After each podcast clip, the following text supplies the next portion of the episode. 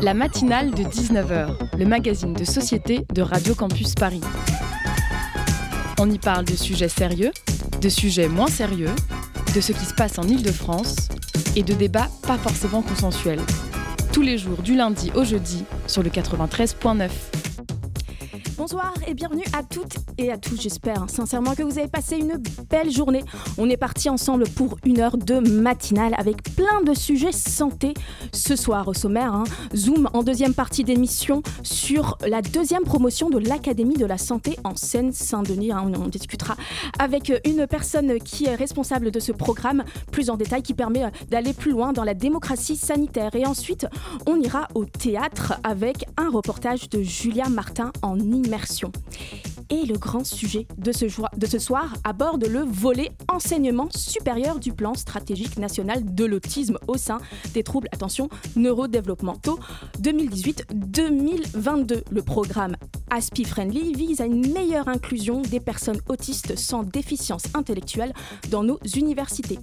Accompagnement personnalisé, adaptation des cursus, aménagement pédagogique, insertion pro et j'en passe. Cet ambitieux dispositif entend bien rattraper le très grand hein, retard français en la matière et faire de nos universités un lieu trouble du spectre de l'autisme. Friendly Bertrand Montubert, bonsoir. Bonsoir Bertrand Montubert, vous êtes avec nous ce soir depuis. Bonsoir, oui, bien sûr. Depuis Toulouse, il me semble, c'est bien ça Tout à fait, depuis Toulouse. Et euh, on, merci hein, d'être avec nous euh, ce soir. Euh, on va, vous êtes coordinateur hein, du programme Aspi Friendly et on va en discuter ensemble avec Capucine qui est avec moi en studio. Salut Dania. Bonsoir Capucine. Salut Dania. À toi. merci beaucoup. Alors, merci beaucoup d'être avec nous, Bertrand Montubert.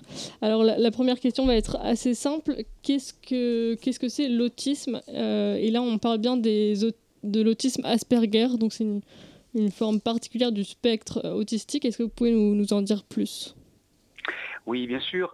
Alors d'abord, il faut effectivement avoir en tête que euh, ce qu'on appelle l'autisme, euh, c'est beaucoup de variations autour de deux grandes caractéristiques que partagent toutes ces personnes, qui sont d'une part des particularités dans tout ce qui est de l'ordre de la communication et de l'interaction sociale, d'un côté, D'autre part, la présence d'intérêts spécifiques. Euh, je reviendrai un petit peu sur les terminologies, si vous voulez d'ailleurs, euh, de, la psychiatrie qui me mhm. semble être assez inadaptée. On parle souvent d'intérêts restreints, on va parler de comportements mhm. Répétitifs. Et mhm. puis il y a toute une sphère aussi euh, de la sensorialité qui est très particulière chez les personnes autistes. Alors ce qu'il faut avoir en tête, c'est que dans ce spectre qui est très large, on peut à la fois avoir des personnes, par exemple, qui sont non verbales, qui ne parlent pas, qui n'ont pas appris à parler, euh, mais aussi des personnes qui n'ont eu aucun retard de langage, euh, qui euh, d'ailleurs ont un niveau d'expression qui est particulièrement bon, et des, capacités qui, sont fortes.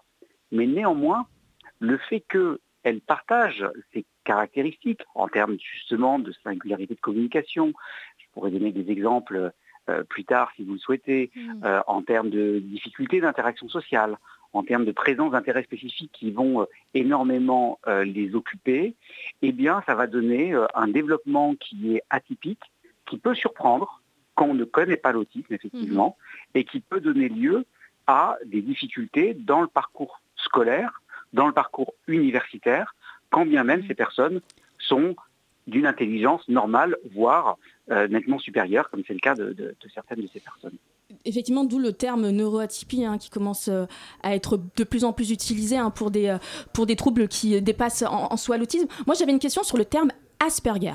Alors, euh, il pose problème, il me semble, sur certains points. Vous, quelle est votre position? Est-ce qu'il faut continuer à utiliser cette terminologie-là ou est-ce qu'il faut la dépasser du fait d'une histoire un peu, complexe? Oui, alors bah, disons les mots. Hans Asperger, qui a été effectivement un des, les deux psychiatres euh, avec euh, a posé les bases hein, de, ce qu'on appelle aujourd'hui l'autisme, euh, a manifestement été un collaborateur du régime nazi, en tout cas des documents récents vont, dans ce sens-là. moi, ma position, elle est très simple. C'est que je ne suis pas là pour dire aux personnes concernées comment elles veulent se désigner elles-mêmes. Je leur laisse ce soin. Donc, beaucoup de gens qui, sont, qui présentent un trouble de spectre de l'autisme dit à haut niveau de fonctionnement euh, disent j'ai un syndrome d'Asperger, qui était le terme effectivement officiellement utilisé jusqu'à il y a quelques années. Moi, je ne vais pas leur dire non, il ne faut pas que vous disiez que vous avez un syndrome d'Asperger parce que Hans Asperger a collaboré avec le régime nazi. Voilà, laissons-les le dire comme ils veulent. Ce que je constate, c'est que beaucoup de ces personnes, en fait, d'ailleurs, se désignent non pas comme ayant un syndrome d'Asperger, mais étant ASPI, c'est ce petit diminutif qui est utilisé en France, dans le monde anglo-saxon également. Euh, et donc nous on le respecte. D'où euh, le nom de ASPI Friendly pour dire que voilà, on regarde avec bienveillance évidemment ces personnes-là. Une personne sur 100 concernée par l'autisme en France est dans nos universités. Est-ce que le chiffre, est-ce que le compte est bon? Alors, effectivement, 1%, euh, c'est ce qu'on dit d'ailleurs de manière un petit, peu, un petit peu rapide. En fait, on ne connaît pas le, nombre exact, hein, la, proportion exacte de, personnes dans la population. Il faut savoir qu'aux États-Unis, par exemple, on parle aujourd'hui d'une personne sur 58. Donc c'est presque 2% et non, pas 1%. Mais néanmoins, si on reste là-dessus, on peut se dire la chose suivante. Parmi ce pourcent de personnes autistes, en étant vraiment en ordre de grandeur, c'est à peu près la moitié qui n'ont pas de déficience intellectuelle. Si on regarde le parcours hein, euh, des personnes sans déficience intellectuelle dans, euh, la France d'aujourd'hui, d'accord, ce sont des personnes qui, vous le savez, vont accéder pour une très très très grande majorité au baccalauréat, pour une très mmh. grande partie aussi à des études supérieures.